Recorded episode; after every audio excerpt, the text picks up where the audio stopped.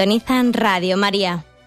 Les ofrecemos el programa Catecismo de la Iglesia Católica, dirigido por Monseñor José Ignacio Monilla.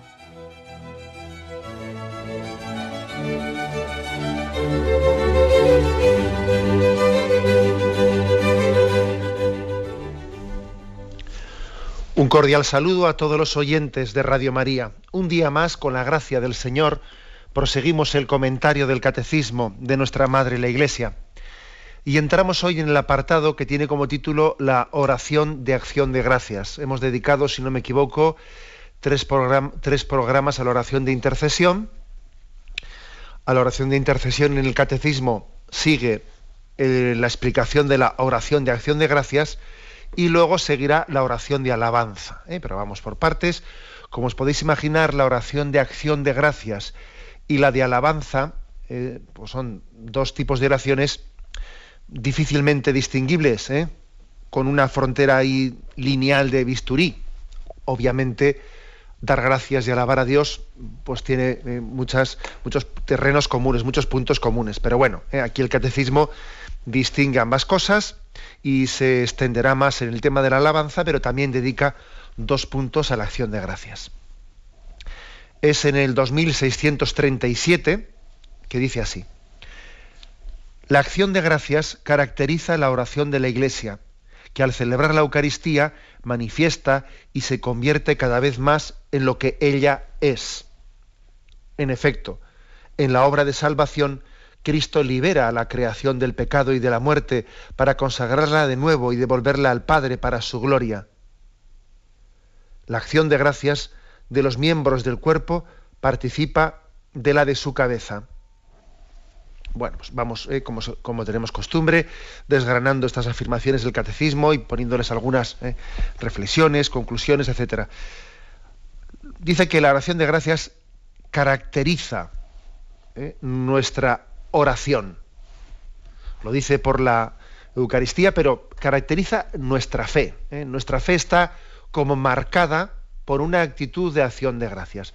Para explicar esto, por qué la acción de gracias la tenemos marcada eh, en nuestro ser creyente, nos remite el catecismo al punto 224. 224, ¿eh? donde hablando allí de que creemos en un único Dios, nuestra fe en el monoteísmo, creemos en un solo Dios, un solo Dios que es amor, allí decía lo siguiente, ¿no? Consecuencias de la fe en el único Dios.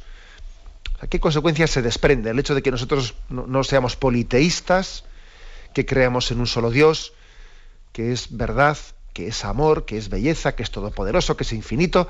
Bueno, ¿qué consecuencias se derivan de eso? Y una de las consecuencias, porque bueno, son muchas, ¿no? Usar bien de las cosas creadas, eh, pero una dice aquí, consecuencia, vivir en acción de gracias. Si Dios es el único, todo lo que somos y todo lo que poseemos viene de Él. ¿Qué tienes que no hayas recibido? ¿Cómo pagaré todo, cómo pagaré al Señor todo el bien que me ha hecho? Y ahí cita el Salmo 116. Es decir, es curioso esto. ¿eh? Aquí el catecismo nos remite a un punto primero, el 224, en el que pone un poco como las bases, ¿eh? las bases teológicas de por qué para nosotros la acción de gracias es eh, con natural con nuestra vida.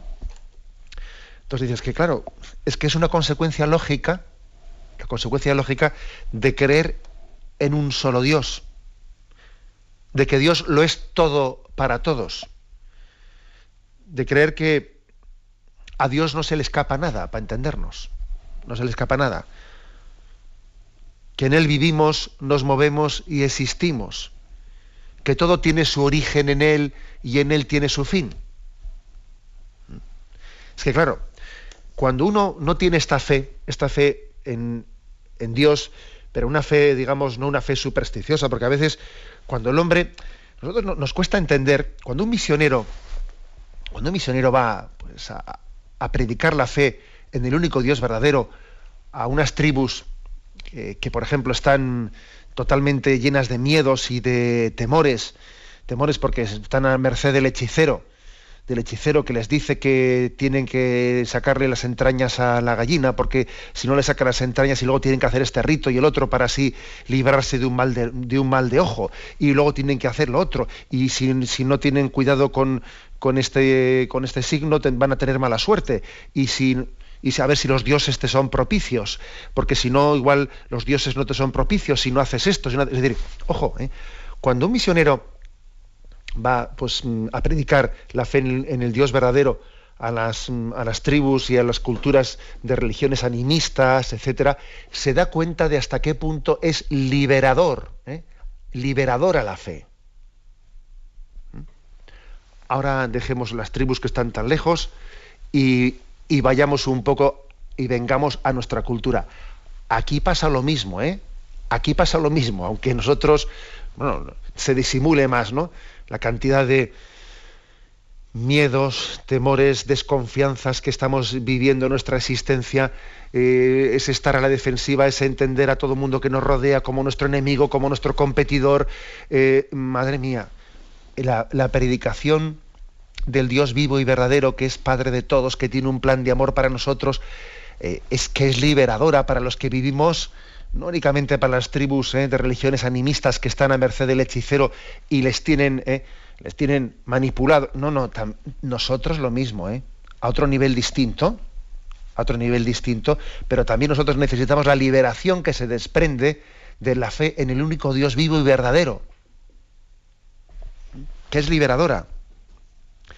Que es liberadora. ¿Por qué es liberadora?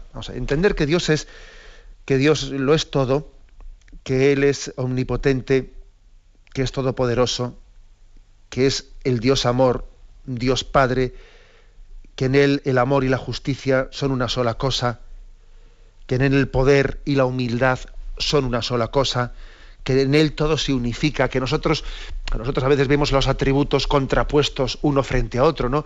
¿Cómo se puede compaginar ser todopoderoso con ser humilde? Pues en Dios se compagina perfectamente somos nosotros los que tenemos un problema con eso.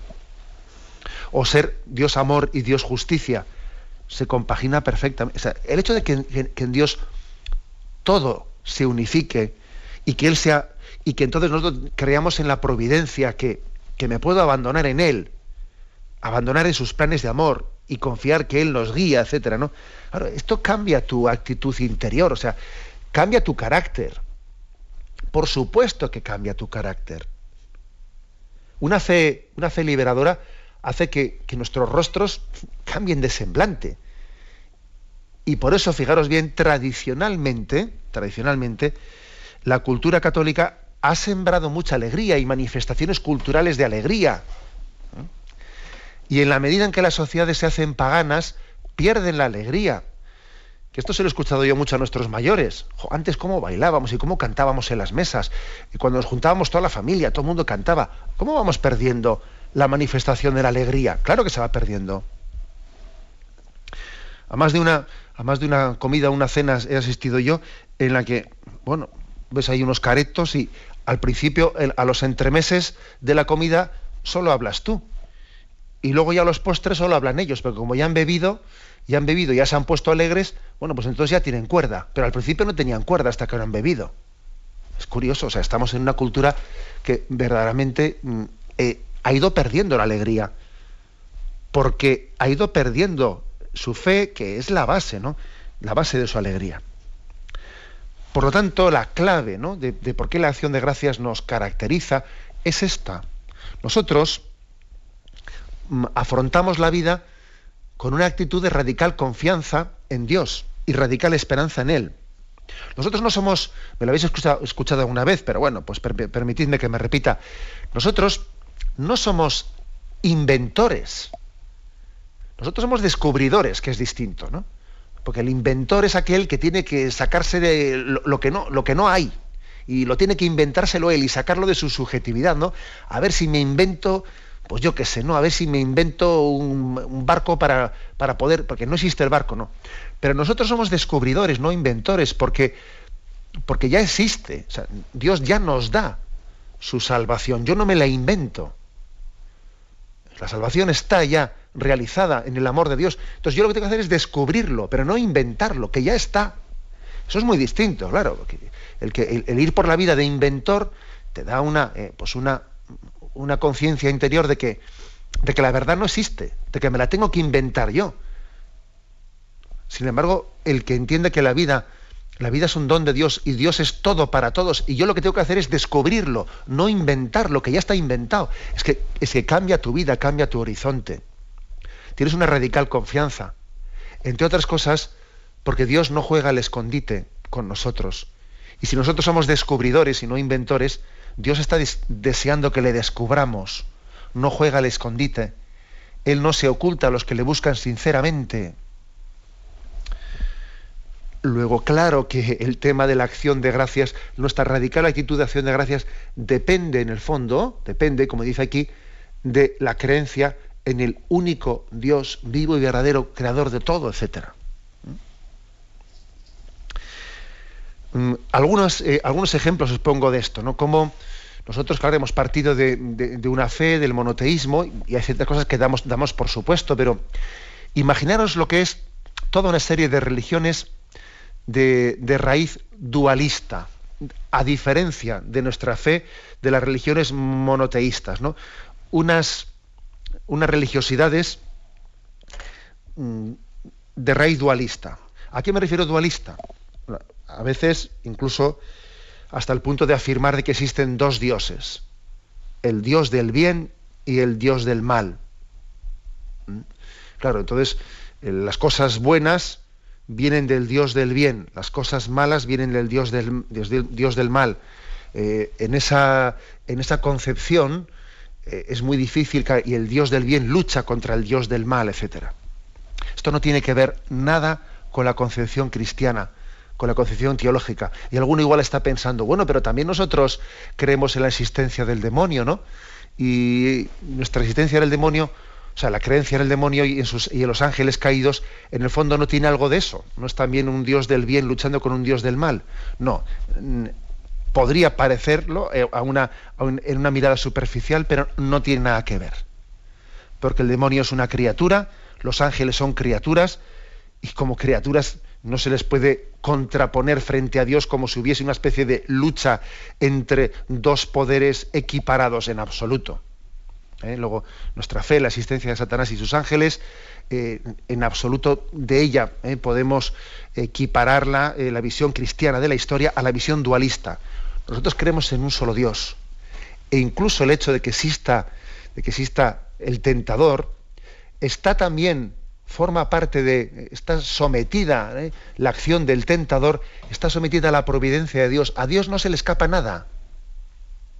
No se le escapa nada. La misma tentación, el mismo mal, que existe, el mal del mundo, ¿no? Está sujeto, está integrado en la providencia de Dios. Es como un perro atado a una cadena al que sí puede, eh, puede, claro que puede morderte si te pones a su altura, a la altura donde llega esa cadena, pero que sin embargo está bien sujeto y Dios no permitirá ¿eh? que vaya más allá de lo que en su providencia Dios permita hacerle o permita que seamos tentados. Luego, todo está bajo la providencia de Dios. Esta, esta visión del creyente, de que Dios lo es todo para todos, que no solo es un pequeño capítulo de la vida, ¿eh? Que de Dios proviene todo, no solo esto, y el otro viene del Dios del mal. Luego a ver si el Dios de, a ver si tenemos suerte y el Dios del bien le gana al Dios del mal. En esas visiones dualistas, ¿eh? pues claro, eh, hay una radical diferencia a la hora de entender nuestra vida como una acción de gracias. Y lo mismo, digamos, de esas concepciones orientales que nada tienen que ver ¿eh? con la concepción bíblica de entender que el espíritu es bueno y la materia es mala esa concepción dualista, ¿no? y que por lo tanto hay que desprenderse de lo material. La salvación consiste en que el hombre se desprenda de todo lo material y que llegue a ser espíritu puro. Y que entonces, cuando seamos espíritu puro, despojado de toda la materia, entonces, bueno, esas concepciones ¿eh? dualistas, que se están introduciendo mucho en Occidente, eh, reencarnacionistas, básicamente, ¿no? Está detrás de esto la fe, la reencarnación, no tienen que ver nada con nuestra fe. Y claro que es mucho más difícil tener una radical actitud de acción de gracias cuando uno tiene esas concepciones dualistas. Porque claro, por ejemplo, ¿cómo va a dar gracias, gracias por todo lo material, el que, el que piensa que tiene que desprenderse de lo material? Difícilmente.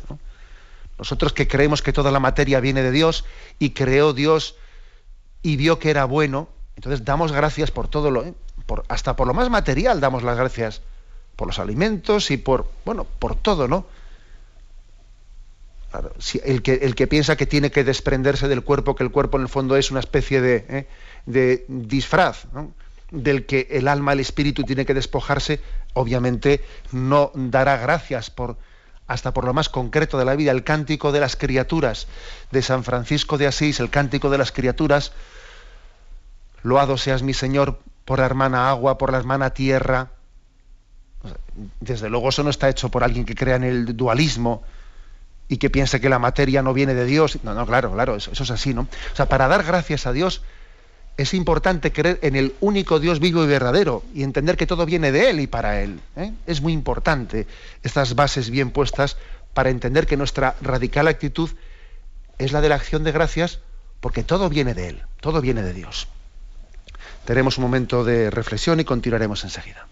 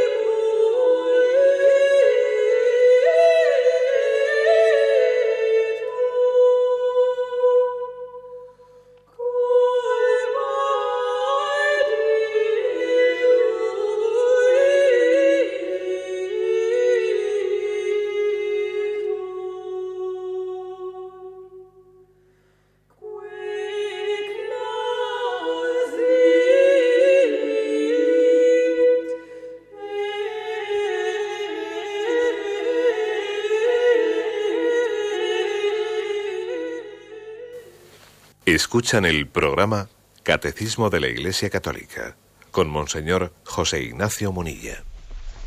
Continuamos en esta edición del Catecismo comentando el punto 2637. Decíamos que la acción de gracias caracteriza al creyente en el creyente en el único Dios vivo y verdadero. Decía Chesterton con mucha gracia, este famoso converso, este, este autor, inglés decía que el peor momento del ateo es aquel en el que se siente agradecido y no sabe a quién darle gracias. Me hizo gracia, ¿eh? me hizo gracia escuchar esta frase. Claro, es un momento muy duro para quien no cree en Dios, ¿no? Es decir, hay momentos en la vida en los que sientes una radical gratitud, te das cuenta de que, de que tienes algo maravilloso en don que eso no ha nacido de ti, que eso te supera. Y entonces dices, bueno, ¿y entonces a quién le doy gracias? Y, miras a tu alrededor y dices, pues tampoco esto ha venido de los que me rodean. ¿De, dónde ha venido? ¿no? Y entonces, claro, como no crees en Dios, tienes un problema, dice, me siento agradecido y no sé a quién dar gracias. ¿no? Eso es un momento duro para el ateo, decía Chesterton. ¿no? Yo he visto algo así, algo parecido cuando, por ejemplo, algunas personas que no son creyentes han vivido eh, pues el don de la paternidad o de la maternidad y han visto lo que es que salga la vida de, ti y que, y que tú te das cuenta que no hay proporción, ¿no? De cómo la vida se ha formado, cómo se ha formado milagrosamente en nuestro seno, y decir, pero bueno, pero esto cómo, esto puede ser únicamente fruto de una de una casualidad, de un devenir, de, unas leyes biológicas ciegas, ¿no? de unos procesos meramente químicos, biológicos. O sea, esto, esto es algo tan grande, el don de la vida, y yo a quién le doy gracias, ¿no? Claro. O sea, eh, es decir, esta reflexión suya, sido un poco irónica, tiene, ¿no? Tiene mucha amiga, tiene mucha amiga porque verdaderamente es muy, es un sinsentido el saberme regalado, el tener la experiencia de que es un regalo lo que tengo y no saber a quién se lo agradezco. ¿A quién se lo agradezco? A las leyes de la naturaleza. A ver, ¿a quién se lo agradezco yo? ¿no? Esto por una parte. ¿eh? Por una parte. Yo creo que, en segundo lugar, yo ya añadiría que estamos en una sociedad en la que parece que lo que lleva, lo que se vende, lo que se vende paradójicamente hoy es mostrar más los males a veces, ¿no? Mostrar más eh, los, sufrimientos, las quejas, las quejas, que mostrar las cosas buenas que tenemos. Curiosamente, antaño, antaño la hipocresía podía ser fingirse bueno, ¿no? estar siempre eh, mostrando tu cara buena, tus cosas buenas y ocultando las malas, ¿no? Lo, malo que no lo que no lo sepa nadie, ¿no? Yo siempre me voy a mostrar delante de los demás como un triunfador, un triunfador. No sé si hoy nos han dado la vuelta a las tornas hasta el punto contrario, que hoy en día la hipocresía consiste más que en mostrar las cosas buenas y tapar las malas, hoy en día la hipocresía puede llegar a consistir en inventarse dolores, en inventarse males, en quejarme de todo, cuando en el fondo tenemos un montón de motivos para dar gracias y estallar de alegría. O sea, hoy existe este otro tipo de hipocresía, ¿eh? que es el de, venga, voy a decir todo lo malo, todo lo malo, me, quejo de esto, me quejo de lo otro, todo me pasa a mí, todo, todo es quejarse, y parece que somos incapaces de reconocer, de reconocer tantas cosas buenas que tenemos. Pero hombre, pero hombre, es una nueva forma de hipocresía. Curiosamente, ¿no? Uno va a, aquellos contextos sociales en los que se guardaba mucho la imagen, etcétera, y en aquellos, en aquellos tiempos todo el mundo quería aparentar que siempre a él todo le iba bien y resulta que en casa tenías un montón de problemas. Hoy en día parece que es lo contrario, ¿no? Todo el mundo se queja de todo y no somos capaces de reconocer montones de cosas buenas que tenemos. O sea, es decir, nos cuesta reconocer, quizás, quizás tal vez, tal vez, nos cuesta reconocer los dones porque es que como hemos perdido, esta sociedad, esta cultura, ha ido perdiendo la fe en el autor de los dones, en Dios, claro, al no reconocer de dónde vienen, luego me cuesta más reconocer el que estén. Y los doy, por supuesto, si los oculto y no, y, no los reconozco, no los identifico. Los dones que Dios me da, ¿no? Y todo el mundo se queja de todo, ¿no? También decía, ¿no? Chesterton, en otras sus reflexiones, así tan lúcidas, decía él, la alegría es la pequeña publicidad del pagano y el gigantesco secreto del cristiano. ¿Qué quiere decir? ¿Eh? Que a veces eh, se vende una aparente alegría eh, pues en, un, en, una, concepción de la vida sin Dios. ¿no? pues disfruta, mira, disfruta y pasa de todo. No, mm, no hay Dios, no hay... sencillamente la, la, felicidad de la vida consiste en vivir a tope el momento presente, es decir, se publicita, ¿no? Se publicita una aparente alegría, cuando en realidad los cristianos tenemos un gigantesco secreto, es que, tenemos unas profundas razones para la acción de gracias y para la alegría, y parece que la llevamos como oculta, ¿no? Entonces, mm, creo que ser cristiano consiste también en verbalizar, en sacar fuera todas las razones que tenemos para la alegría, para la acción de gracias, en explicitarlo, en explicitarlo, ¿no? En decir, decir voy a, voy a manifestar eso que llevo en mi corazón y no lo voy a tapar, voy a, voy a proclamarlo. Eso que nos decían de pequeños, que os acordáis que cuántas veces de pequeños nos han dicho nuestros padres, ¿y qué se dice? Y gracias. Y nos tenían que educar a decir gracias, ¿no?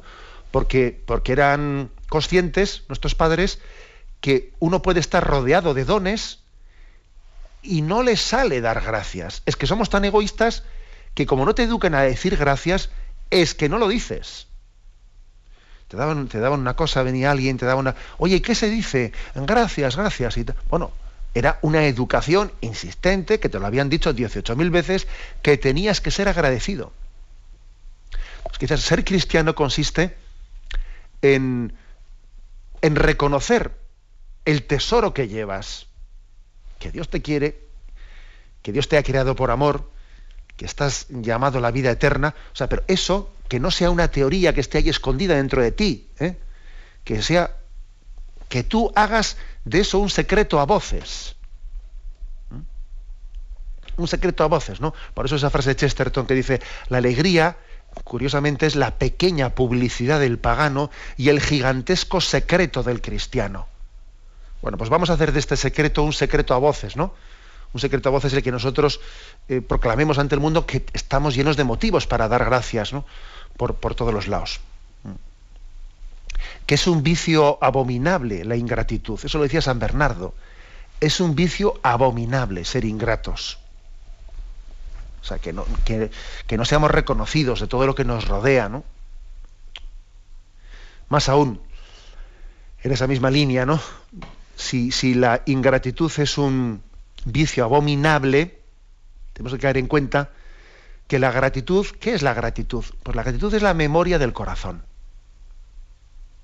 La memoria del corazón. Me parece una definición exacta, ¿no? No es lo mismo tener memoria mm, conceptual, o sea, meramente de la mente, que la memoria del corazón. La gratitud eh, eh, se refiere, claro que también eh, para que uno tenga gratitud, algo de memoria intelectual tiene que tener, ¿no? Para, no, no, pero es mucho más que una memoria intelectual, es una memoria del corazón. Es una memoria del corazón. Por eso mm, se trata de, que la actitud de acción de gracias supone una sensibilidad ¿eh? Yo soy sensible para ser consciente que lo que he recibido ha sido consecuencia de un amor. O sea, lo que he recibido no ha sido por casualidad. Los dones que he recibido vienen del amor. Luego yo tengo que tener una memoria en mi corazón, ¿no? Y devolver el amor con amor. En el fondo, dar gracias es devolver al amor con amor. Dar gracias es devolver amor te, lo digo con palabras, pero también sé que además de palabras te lo tengo que decir con obras, porque el amor no solamente se manifiesta con palabras. Obviamente no tendría razón, no tenía, eh, no sería una oración bien hecha la que se limita a las palabritas y no, y no, y no se traduce en obras. Mucho dar gracias, mucho dar gracias. No, hombre, obviamente, ¿no? Obviamente. Pero, insisto, que es un vicio abominable la ingratitud, que supone una dureza de corazón, una insensibilidad, un estar únicamente pensando en mí mismo, un no tener capacidad, la ingratitud es la incapacidad de ver que lo que, lo que me rodea ha nacido del amor de alguien y tú ni te has puesto a pensarlo. Tú a lo tuyo, a lo tuyo. Pero hombre, abre los ojos, ¿no? Y mira que lo que tienes es porque alguien te ha querido, alguien te ama y tú no te enteras o qué. ¿Tú no te has dado cuenta que te, que, te quieren, que te aman? Eh, eh, es, es un despertarnos de la insensibilidad, ¿no? Luego la gratitud, insisto, es la memoria del corazón.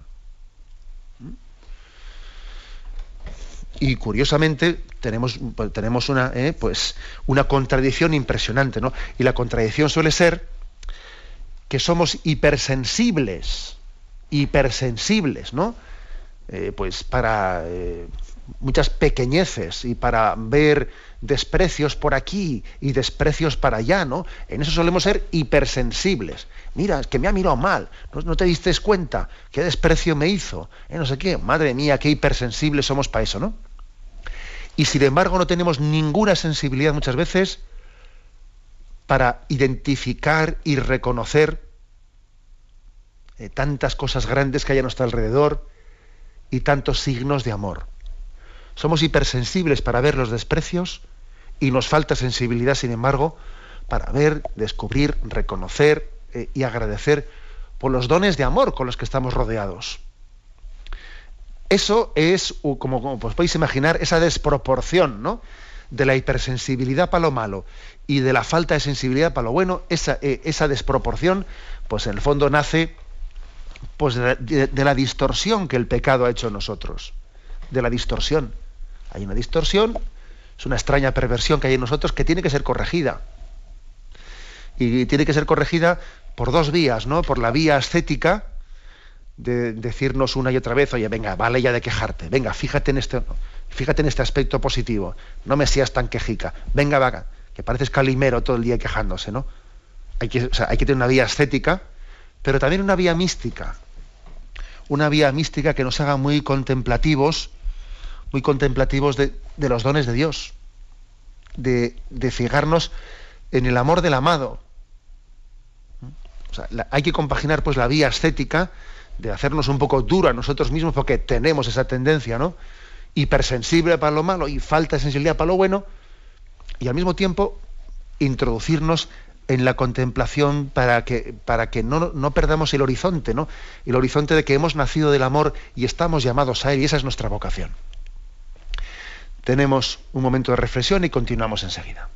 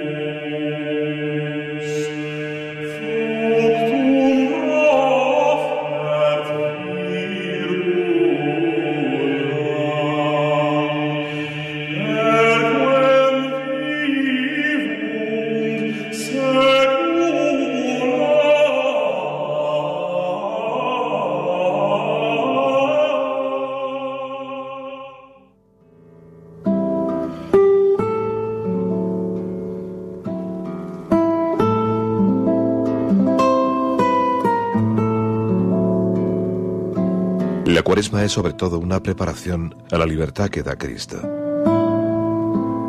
40 días después seremos otros.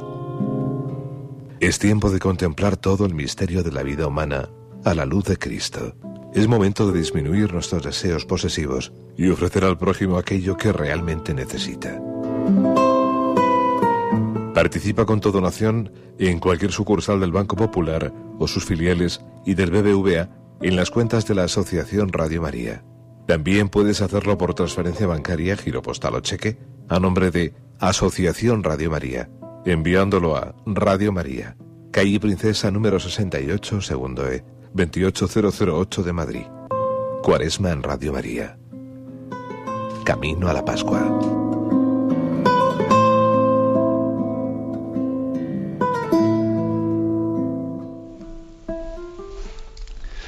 Continuamos en esta edición del Catecismo comentando el punto 2637. En él se introduce el apartado sobre la oración de acción de gracias. Decía la primera frase que le hemos dejado a medio comentar que la acción de gracias caracteriza la oración de la Iglesia, que al celebrar la Eucaristía manifiesta y se convierte cada vez más en lo que ella es. O sea que la Eucaristía, la Eucaristía es todo un modelo de lo que es la oración, ¿no? En la Eucaristía se manifiesta. Y se manifiesta que tenemos que dar gracias y nos convertimos en una acción de gracias. el objetivo de la Eucaristía es que después de haber dado gracias a Dios por todos los bienes que nos ha dado, que yo mismo, mi vida, se convierta en una acción de gracias. Sea como trasvasar la liturgia. Aquí no, se pueden hacer fronteras, ¿no? Y, la frontera entre la liturgia y la vida no existe. No existe esa, esa frontera. Mi vida tiene que ser una prolongación de la Eucaristía. Yo doy gracias a Dios con mi existencia, con mi, con mi levantarme, eh, intentar levantarme con buen humor, con sentido de confianza en el día. O sea, es, prolongo la Eucaristía de, de esa manera, ¿no? Viviendo, de, viviendo con esa actitud de dar gracias a Dios en todo, eso es prolongar la Eucaristía. Bueno, para entenderlo, se nos remite al punto 1328. está hablando allí de la Eucaristía, ¿eh? y dice, la riqueza inagotable de este sacramento se expresa mediante los distintos nombres que se le da. Cada uno de estos nombres evoca alguno de sus aspectos. Se la llama, entonces aquí viene pues toda una explicación, Santa Misa, banquete del Señor, Santo Sacrificio, Divina Liturgia, eh, fracción del pan, pero dice que hay dos palabras que caracterizan ¿no? a este sacramento fuertemente, es Eucaristía, la palabra Eucaristía, porque es acción de gracias a Dios. Y las palabras Eucaristein y Eulogein son dos palabras griegas, una la traducimos literalmente como acción de gracias y otro alabanza, que son las que utilizó el Señor en el momento de la institución de la Eucaristía. Eh, son las que están en Lucas 22, 19, Mateo 26, 26. Eh, Cristo dando gracias al Padre o alabando al Padre, ¿no? Ahí, por lo tanto, en el momento de la institución de la Eucaristía, uno, coge el original griego del Evangelio y ve pues cómo el Señor utilizó eh, estas dos, estos dos verbos, ¿no? que son dos conceptos que, como he dicho al principio de esta explicación, están muy interrelacionados la acción de gracias y la alabanza. Dice, Eucaristía porque es, es acción de gracias a Dios. Las palabras Eucaristein y Eulogein recuerdan las bendiciones judías que proclaman, sobre todo durante la comida, las obras de Dios. La creación, la redención y la santificación. O sea, es decir, que, la, que la Eucaristía se da gracias a Dios por estas tres cosas especialmente. Creación, redención y santificación. Que en estas tres palabras está englobado todo. Primero, creación. ¿eh? Dar gracias a Dios por la creación. Estamos aprendiendo, ¿eh? digamos que, qué contenido, qué materia le doy a mi oración de acción de gracias, porque lógicamente lo que decimos de la Eucaristía es una fuente para que nosotros lo, lo traslademos a nuestra oración personal. Luego, a ver, en primer lugar, acción de gracias por la creación. Primero porque yo existo, porque la existencia misma es un don totalmente gratuito. Gracias Señor porque existo. Lo lógico sería que, ni existiese, oye. existir es un milagro de amor. Gracias por este día, Gracias porque la creación entera, el universo entero, eh, es, como un pequeño espejo en el que yo veo reflejada, en la belleza de este espejo, veo reflejada eh, el rostro de Dios. El rostro de Dios tiene la capacidad de, verse reflejado en la creación que me rodea y en los rostros que me rodean. Y doy gracias también a Dios por las personas que me rodean, que no las veo como un estorbo, sino las identifico como un regalo de Dios para mí. O sea, por lo tanto, acción de gracias a Dios por la creación. Esto es básico, ¿no? Segundo, por la redención.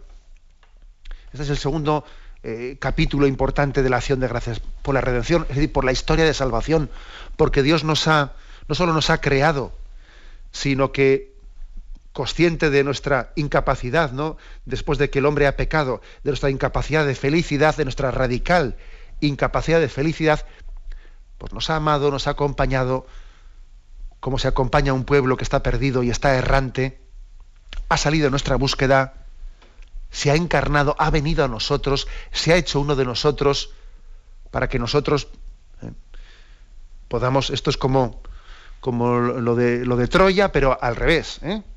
si, en aquel pasaje de la guerra de Troya, pues del caballo de Troya, ¿no? Fue una especie de infiltrarse dentro, pero para, para derrotarnos, aquí es entrar en nosotros, pero para salvarnos, ¿no? Ese caballo de Troya, perdonadme que se me ocurre a mí este ejemplo, que no sé si viene a cuento, pero bueno, ¿no?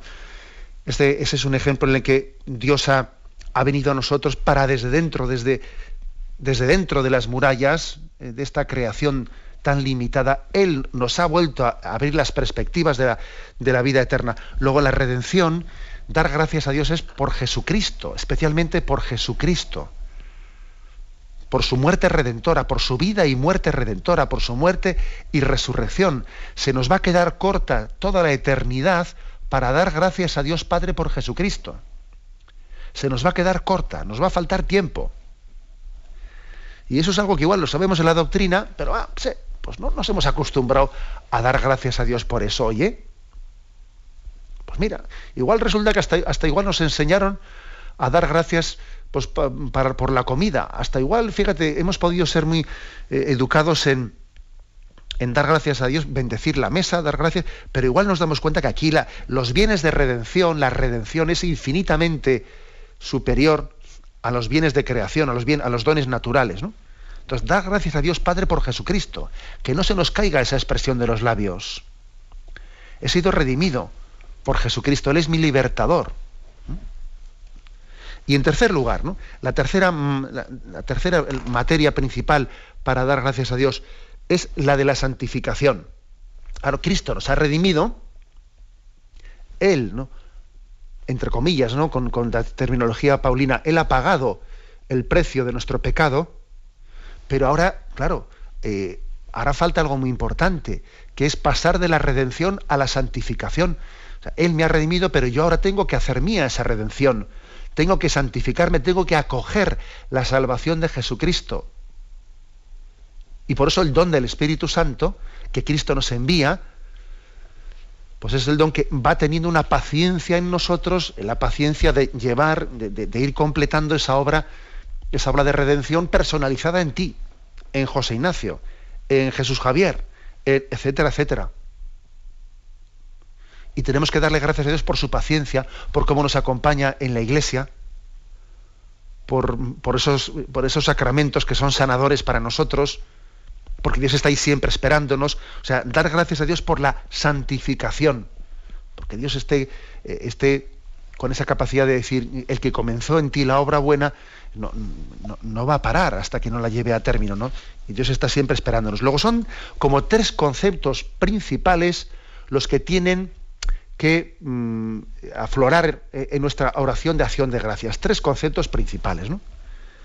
El de la acción de gracias por la creación principalmente la solemos dirigir a Dios Padre. Se le apropia especialmente a Dios Padre, por el don de la creación, por el don de la vida, por nuestros hermanos, por el don de la familia. Segundo, por la redención. Especialmente lo dirigimos a Dios Hijo, a Jesucristo, nuestro Redentor, el que entregó su vida por nosotros, etc. Y en tercer lugar, nuestra acción de gracias dirigida al Espíritu Santo por el don de la santificación.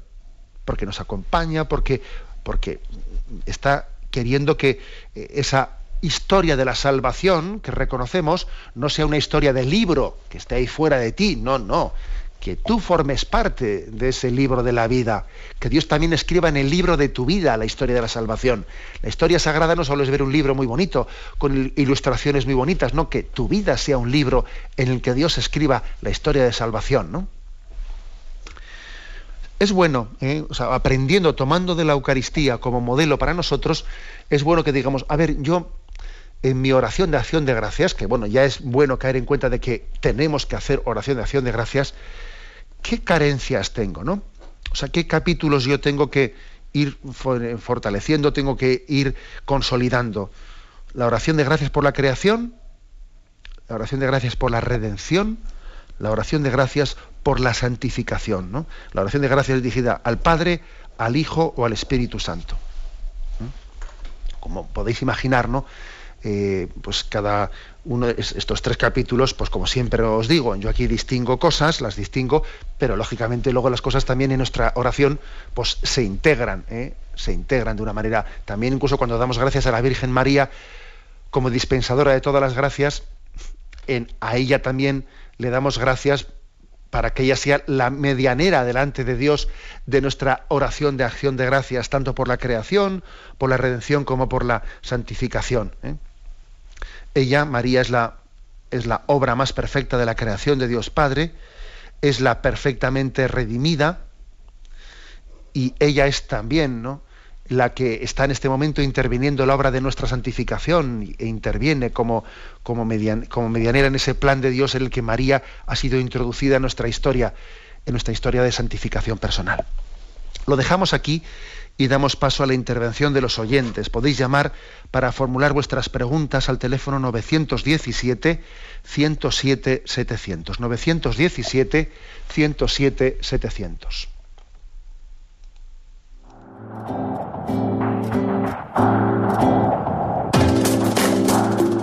Estos voluntarios que dan su tiempo generosamente en el día a día cordial saludo a todos los oyentes de Radio María.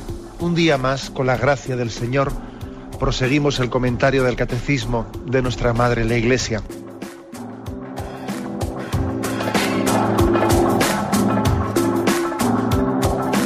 Porque le has quitado la única manera de protesta que tiene. O sea que cuando hay un dolor fuerte no hay que tomar analgésicos, hay que ir directamente al médico. No, sí, hay que bien, pero, pero no analgésicos fuertes para que se cometa el error de bloquear la defensa y no poder llegar al diagnóstico. Bien, bien. ¿Le gustaría tener sus programas favoritos de Radio María para escuchar en cualquier momento? Llame y pídanos el programa que más le interesa en cualquiera de sus emisiones. Recogeremos su petición y sus datos completos para hacer el envío.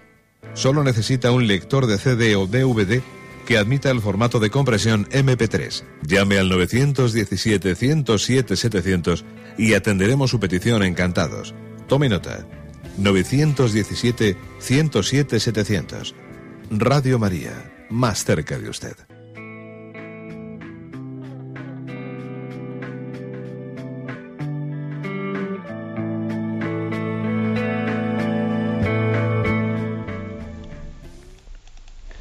Sí, buenos días. ¿A quién hablamos? Hola, buenos días, don José Ignacio. Buenos días. Eh, mire, llamo porque mm, está usted hablando de lo que es la acción de gracia y a mí me pasa una cosa, cuando termina la, la misa, cuando termina la, eh, ese tan precioso, yo tengo una necesidad, un impulso de decir, Señor, gracias, te quiero dar gracias por esta Eucaristía tan preciosa que he vivido, por esta palabra, por este sacerdote que está aquí, por estos hermanos. Lo que pasa es que, bueno, sería impensable decir esto en voz alta porque me mirarían como loca, o sea, dirían la china esta, ¿no? Pero mm, yo creo que sería algo eh, que si se que si se hiciera, ¿no? Eh, yo he estado en, en, en un movimiento eh, en la renovación y yo he visto cómo la gente ha terminado dando gracias y yo he dicho, Dios mío, por cuántas cosas yo no te doy gracia, porque lo que se le ocurre a una hermana a mí ni se me ha ocurrido y me parece precioso, simplemente es eso que, gracias por esta ayuda, un saludo. De acuerdo, pues sí, yo lo, creo que lo dije en su momento cuando estábamos hablando de la Eucaristía, que quizás en el rito latino de la Eucaristía eh, nos puede ocurrir que la eh, acción de gracias se nos queda como corta. Corta porque, en primer lugar, eh, se distribuye la comunión y, y, bueno, pues claro, entre que estás en ese momento cantando el canto de la comunión y vas a tu lugar, mm, te sientas, inmediatamente ya pues el sacerdote, al poquísimo tiempo que el silencio suele ser, hay que reconocerlo, suele ser muy breve, quizás excesivamente breve algunas veces, ¿eh? Inmediatamente oremos, nos ponemos de pie y hacemos la oración de acción de gracias. Oh Dios, ¿qué tal, tal, tal? Bien, una oración de acción de gracias.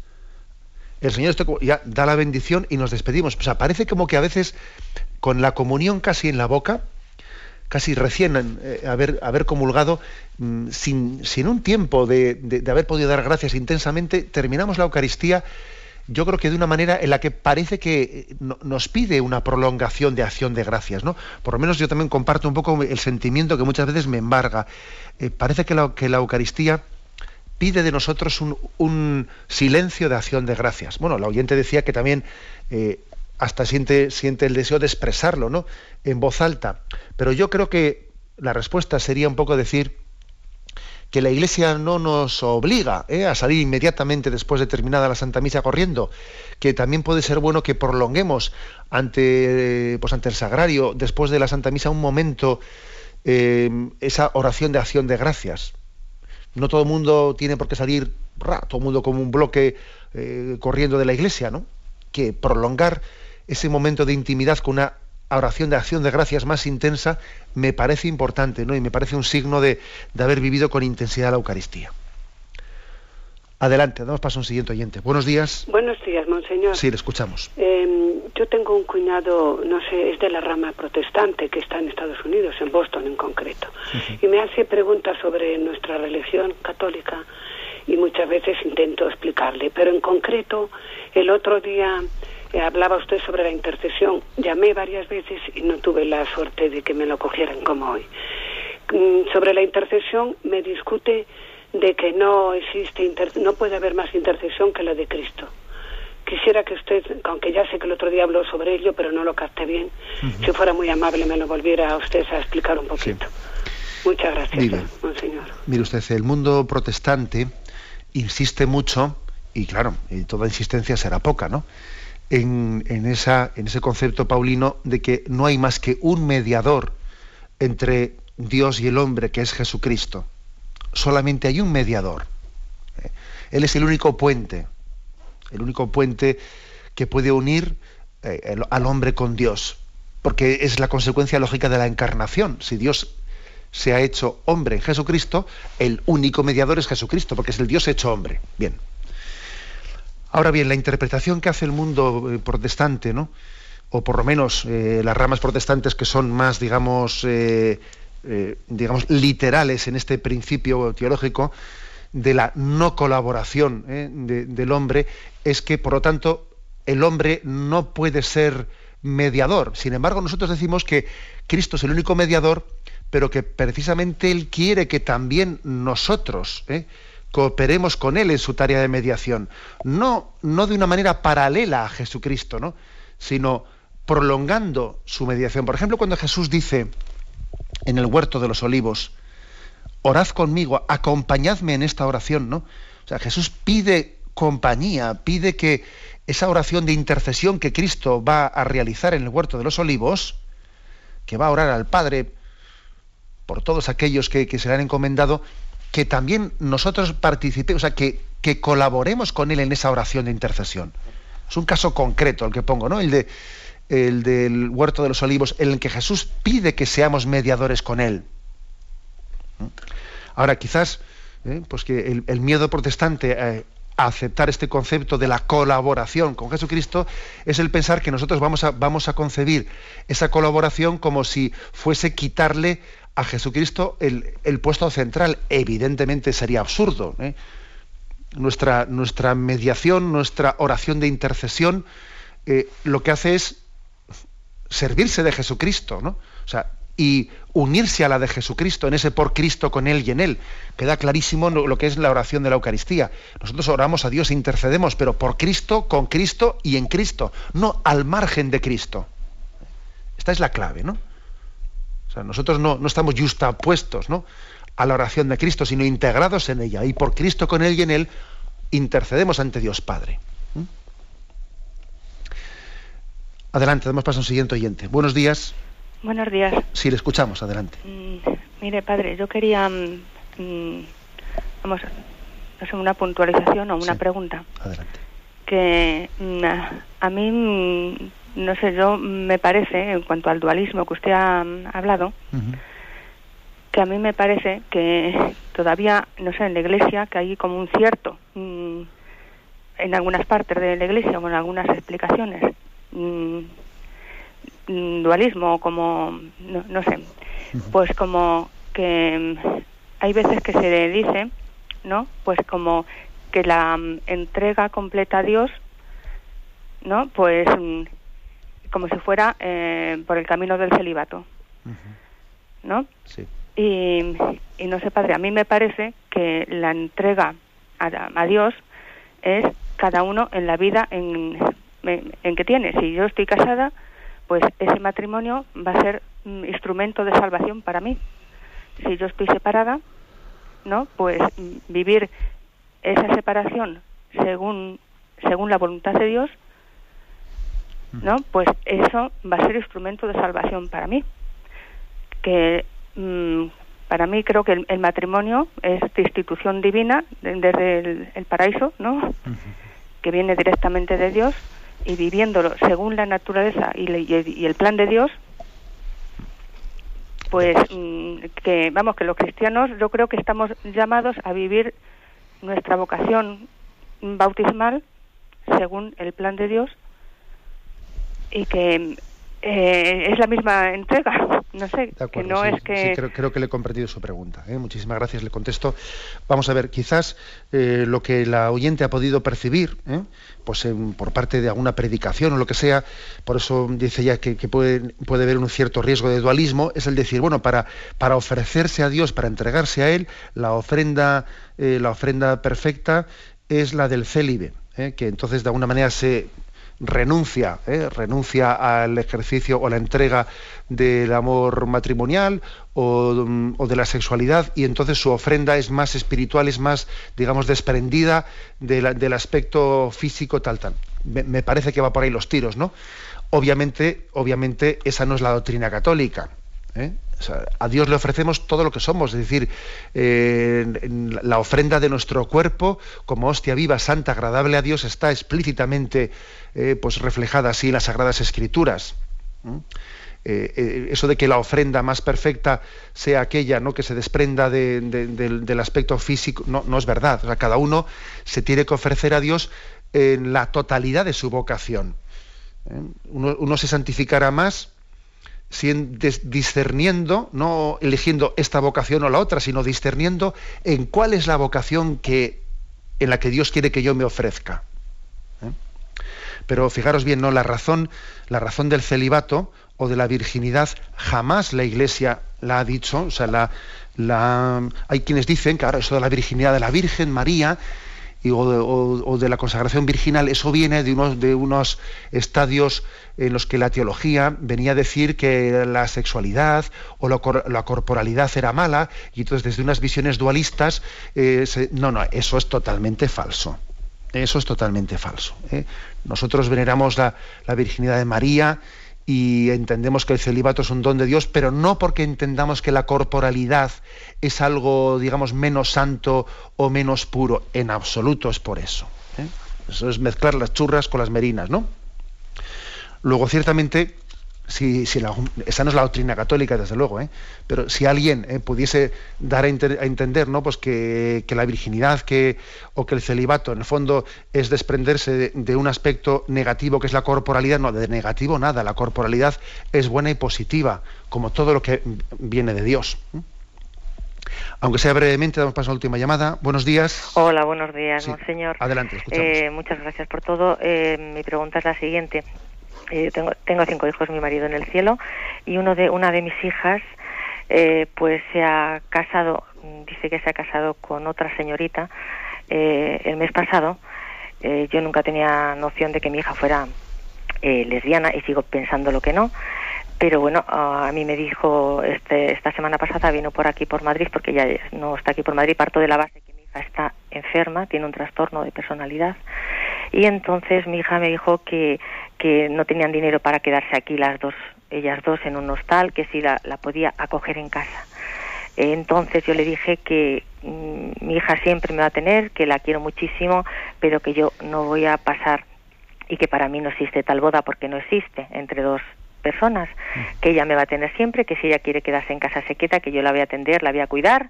Ella dice que no está enferma, por supuesto, porque no lo ve, pero ella me decía que ella, eh, la otra jovencita que está con ella, dice que donde va mi hija tiene que ir ella.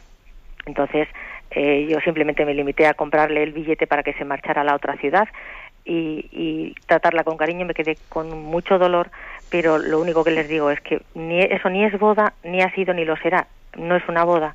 Entonces que cuando ella quiera me tiene siempre como madre, pero que para mí no existe una boda como tal y que, bueno, pues que si ella quiere venir tiene mis puertas abiertas, pero ella siempre me ataca diciendo que antepongo la religión antes que a, a ella y no es así, simplemente de sentido común yo tengo otros hijos y no puedo permitir que una hija mía porque se haya lo que la palabra dicen hoy en día es casado con otra persona eh, pues que con otra señorita en este caso pues que yo la tenga que admitir en casa. Solamente le pido que me ayude y sobre todo para que la gente escuche y entienda que no por el hecho de ser, yo no me considero menos cristiana por el hecho de haberle dicho a mi hija que aquí dos personas así no las pienso acoger, que hay así, pero la otra persona que tiene su casa. Muchísimas gracias, por todo. Disculpe que tenemos el tiempo encima y la pena es que, que a veces pues hay preguntas importantes a última hora, ¿no? Bueno, yo creo que, que, es obvio que la, nuestra ayuda concreta tiene que ser una ayuda eh, en la que el amor de Cristo eh, integre eh, la caridad y la verdad. ¿eh? Y, tan, errores a veces en nombre, en nombre de la verdad faltar a la caridad como en nombre de la caridad faltar a la verdad. Y yo creo que usted ha hecho un esfuerzo en la manera de tratar con cariño y relacionarse con su hija de integrar ambas cosas, ¿no? caridad y, verdad porque el amor de Cristo ambos aspectos los, los quiere integrar. ¿no? Luego oramos también por esa situación y pedimos al Señor pues, por, sus, por sus hijas y especialmente por, por ella. Eh, tenemos el tiempo cumplido. Me despido con la bendición de Dios Todopoderoso, Padre, Hijo y Espíritu Santo. Alabado sea Jesucristo.